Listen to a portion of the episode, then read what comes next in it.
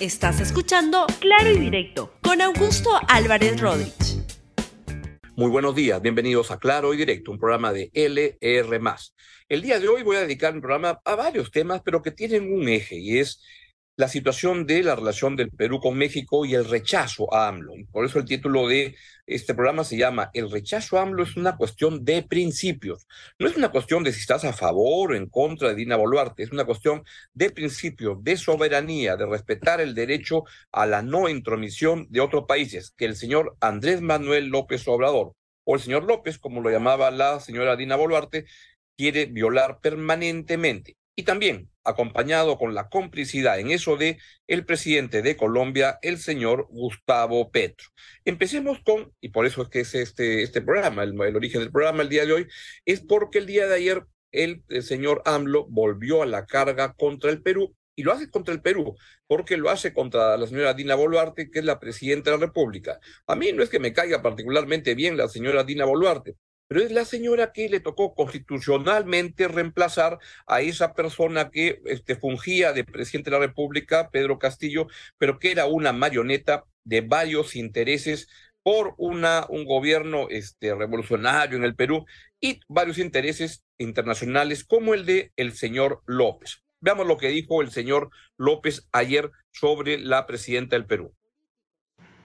Nadie habla de esa gran injusticia,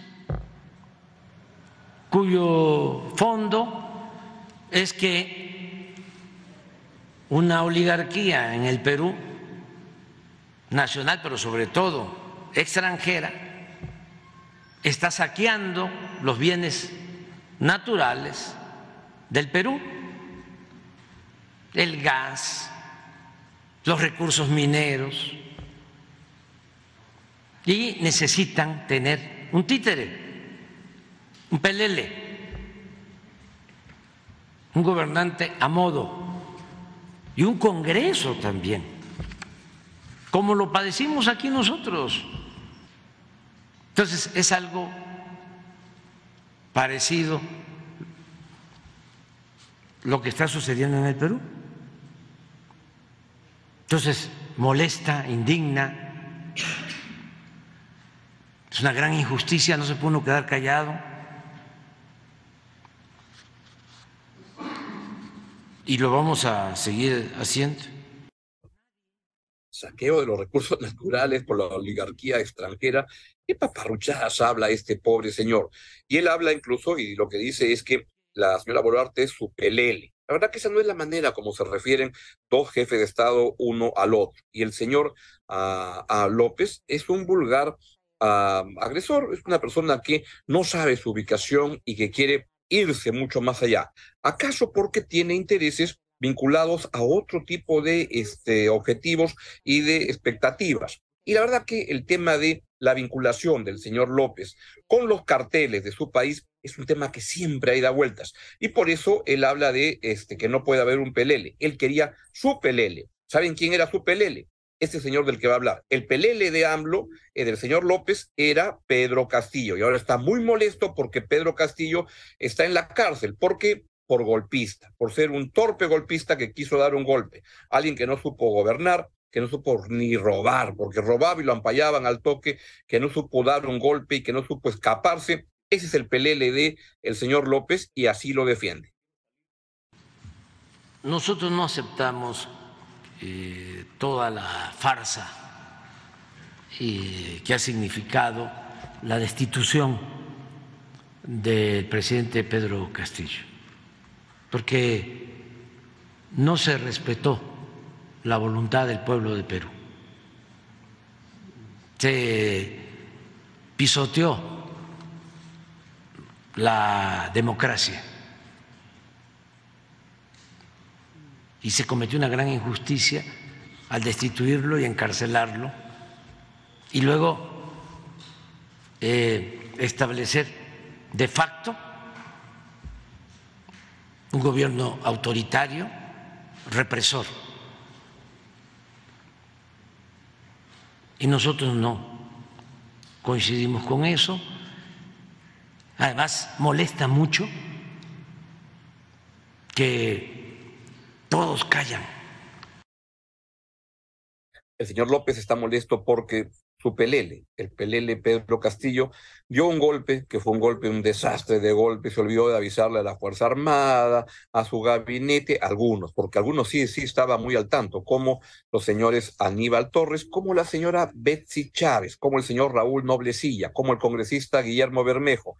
Esa gente es la que fue eh, cómplice de esta, de esta situación, de ese golpe, y lo empujó al pelele Pedro Castillo a que dé el golpe. Y ahora viene desde fuera estos respaldos para que ver cómo liberarlo. ¿Y saben por qué lo quieren liberar cuanto antes a, a, Pedro Castillo?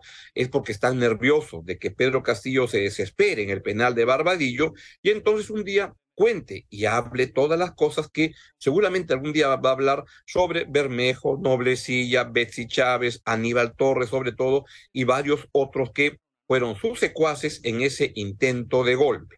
Y también con respecto a todo ese espacio internacional donde el señor López es una de las personas más, más relevantes y quien lo manejaba como su este, pelele él le enviaba asesores de imagen a Pedro Castillo para ver si le enseñaban a desenvolverse mejor, le enviaba a su ministro de Economía para que le enseñe a manejar la economía peruana, como si México manejara bien su, economía con respecto a la, a, la, a la peruana. Eso fue lo que ocurrió y ahora está muy molesto porque su pelele se lo han cambiado y entonces está muy, muy, muy ansioso con eso y empuja en esa dirección. Porque además debe decirse que el señor López es alguien que no es un demócrata, es alguien que destruye la democracia y es alguien que por esa razón defiende a Pedro Castillo, un golpista. Y es alguien que simpatiza con la corrupción, por eso defiende a alguien como a Pedro Castillo, que era como a todas luces un gran corrupto, un micro corrupto, no como otros presidentes peruanos que han sido mucho más corruptos en, en, en, en volumen,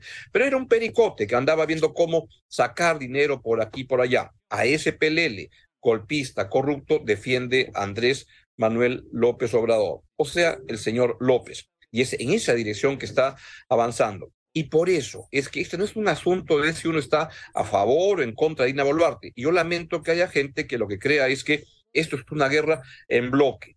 O sea, si estoy en contra de Dina, estoy a favor de todos los que están en contra de Dina. Entonces me parece bien que el señor López haga lo que quiera y se meta en el Perú en lo que le dé la gana. Pero además el señor López, como les digo, no es ningún demócrata y en su país está abusando de la democracia y está destruyendo instituciones. Está, por ejemplo, queriendo destruir el Instituto Nacional Electoral en México, que costó tanto tiempo reconstruir luego que el PRI, el partido este que gobernó México por 70 años, tenía controlado de manera mafiosa México. El señor López fue alguien que desafió eso, pero luego ahora quiere establecer el mismo tipo de instrumentos que el PRI tenía de un manejo mafioso del Estado, establecer esto que Vargas Llosa llamó como la dictadura perfecta. Es a eso que va el señor López. Y además el señor López es un muy amigo de los gobiernos democráticos de la región. No, es muy amigo de las dictaduras asesinas, es muy amigo de el señor ah, Díaz Canel, que es el presidente de México, de, de, de, Cuba, del señor Daniel Ortega, que es el presidente de Nicaragua, un sanguinario, criminal, dictador y corrupto, y es muy amigo de, mm, de Maduro, Nicolás Maduro, a quienes beneficia, papacha, condecora. Por eso es que le han hecho este domingo una tremenda marcha de protesta al señor López en México, que funge de demócrata, pero es alguien con una vocación autoritaria total. Véalo.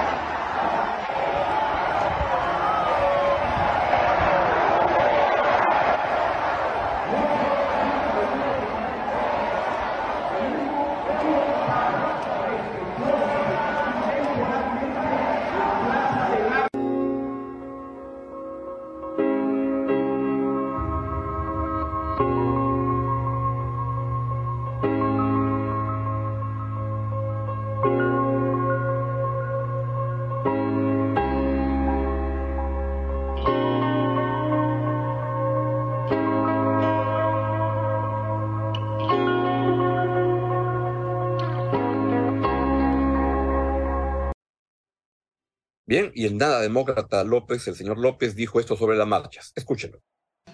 Ayer, afortunadamente, hubo saldo blanco, algunas denuncias porque se incrementaron los robos de cartera aquí, en el Zócalo, pero eso es intrascendente, ¿no? O sea, imagínense con tanto delincuente de cuello blanco reunido, este, pero fue lo único. Lo demás sobre la asistencia, pues cada quien tiene su medición, este, pues como lo definió la ciudad, como 80 mil, máximo 100 mil aquí. Y en otros estados, sobre todo donde gobierna el PAN, que hubieron también concentraciones, pero todavía muy este, pequeñas para lo que representa el potencial conservador en México.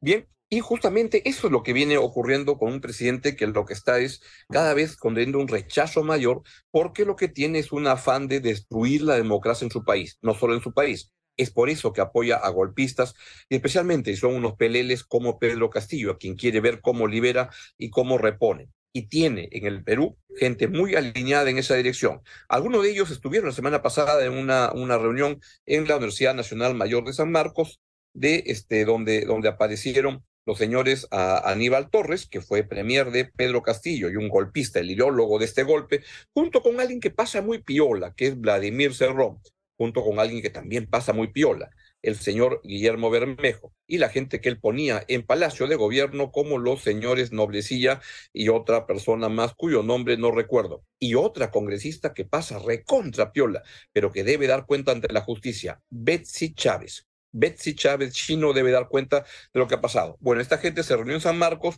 junto con Aníbal Torres, junto con Héctor Beja, que fue el primer canciller del gobierno de Pedro Castillo, que fue claramente puesto para poner la diplomacia peruana con la complicidad de mucha gente que la verdad que ha cometido un error histórico para poner el torretagle al servicio de intereses foráneos. Escuche al señor eh, Bejar, que fue el primer y breve canciller de la República y que lo tuvieron que sacar un día cuando dijo que el terrorismo de Sendero Luminoso en verdad era el terrorismo de la Marina. Y se van, tienen que irse rápidamente con un gobierno provisional cuya única visión sea convocar elecciones pero si esas elecciones van a ser una repetición de las que ya hemos tenido, vamos a tener otros traidores que van a ganar y que ya están pululando. Entonces, claras consignas. Nada de políticos tradicionales.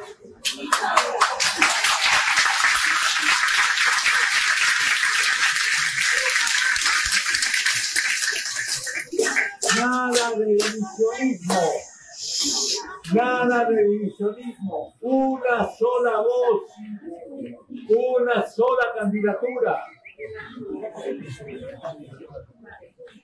Y el proceso electoral que se haga tiene que ser un proceso electoral en que los ricos no tengan el poder de pagar a sus esquiroles y a sus arpías.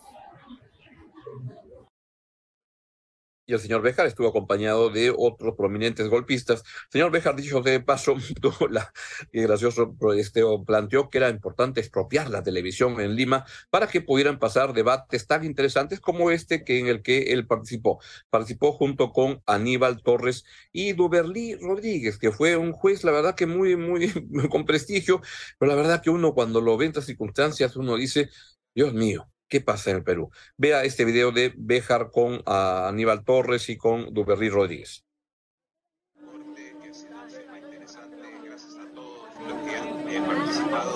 Eh, eh, ¿tienes algo más para agregar?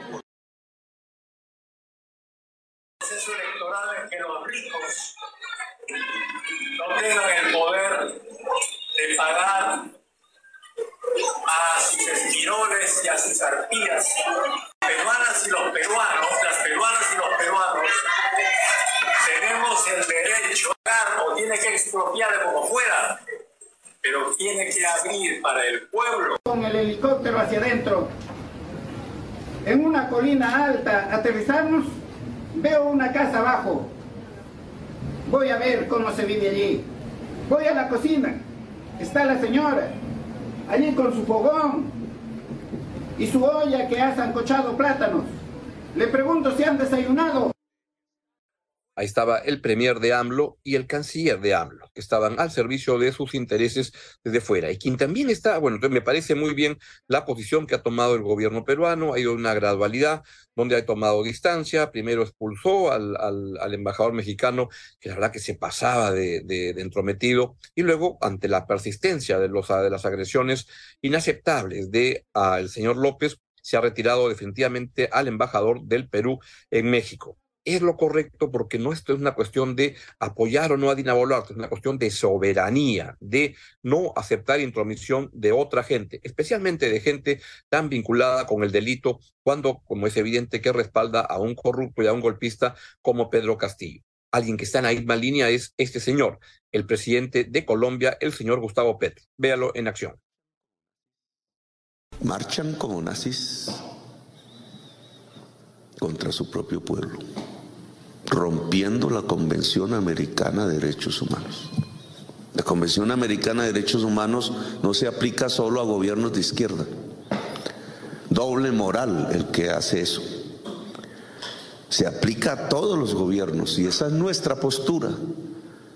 Todos los gobiernos de América Latina que firmaron ese tratado, incluido además el gobierno de los Estados Unidos, deben aplicar la Convención Americana de los Derechos Humanos y hacerla aplicar allí donde se viola.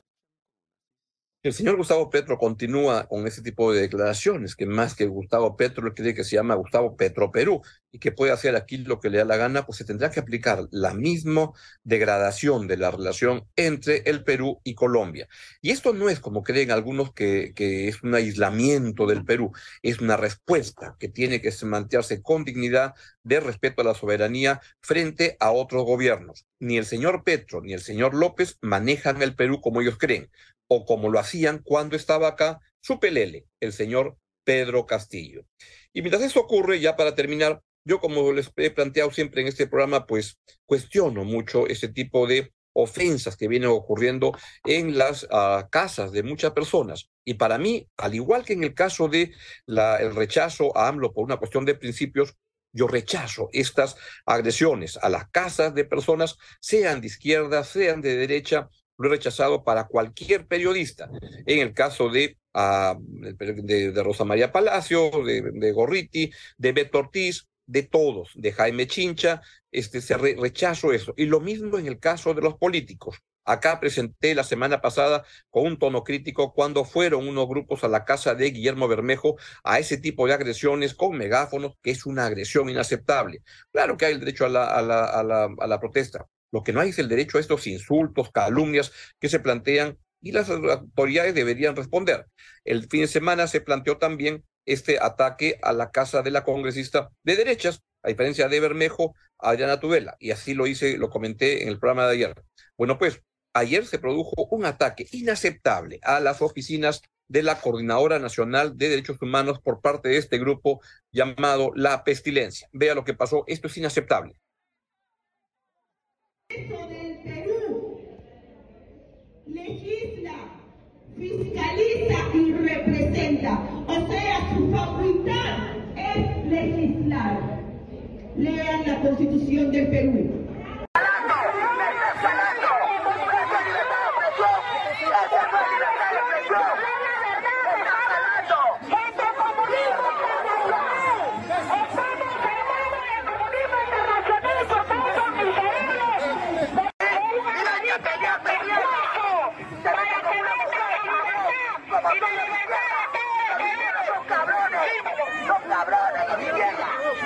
Él está provocando, señorita.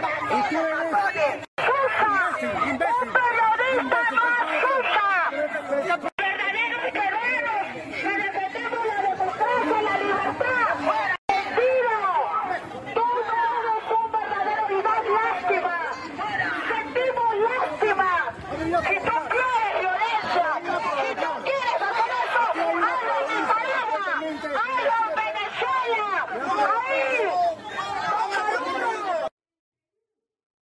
Es inaceptable y justamente lo que intentaron fue trabar una reunión en la cual se estaba reuniendo la Coordinadora Nacional de Derechos Humanos para este, debatir sobre los temas de lo del fallo del Tribunal Constitucional que este, le da poderes omnímodos, este, omnímodos a la, al Congreso de la República y casi lo deja como un ente sin control de ninguna otra institución.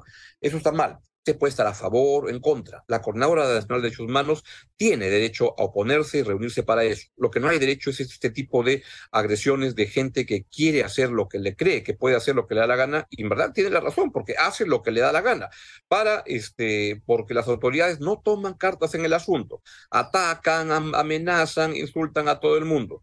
Este, por ejemplo, ayer me enteré que me pasaron, este, pasaron, pueden poner el tweet que manda este señor J. Maelo que es uno de los dirigentes de la, la pestilencia. Voy a poner la parte de arriba grande que no puedo leer. Augusto Álvarez Odebre también está en la lista de pedidos de pizza artesanal a domicilio. Yo le pregunté a Rosa Palacios, ¿qué cosa es esto de la pizza artesanal? No, me dijo, van, tocan la puerta de tu casa y dicen, hay una pizza y arrancan la, la, la pestilencia de J. Maelo y su banda. No nos hemos olvidado que este sujeto le hizo de activista político junto a Morsa María. Son los ataques que justamente lanzan contra Rosa María Palacios de las campañas de Ollante y Villarán, de esos personajes involucrados en el tema de corrupción. Así amenazan y creen que de esa manera van a ganar en el terreno de las ideas. No son unos delincuentes. Estas son una gente que no vale la pena y que simplemente van lanzando amenazas y creen que con este tipo de agresiones, que cuentan con el aval, la por omisión de muchas autoridades, van a imponer sus ideas. No va a ser así. Esta gente es la pestilencia. Bien, esto, yo rechazo ese tipo de iniciativas, sea contra gente de izquierda, derecha, de centro, apristas, lo que sea. Hay que rechazarlo. Tenemos que aprender a vivir con un debate de ideas ordenado y con, no con estos matoncitos que andan sueltos por ahí. Bien, es todo lo que les quería plantear el día de hoy. Hasta mañana. Gracias por escuchar Claro y Directo con Augusto Álvarez Rodríguez. Suscríbete para que disfrutes más contenidos.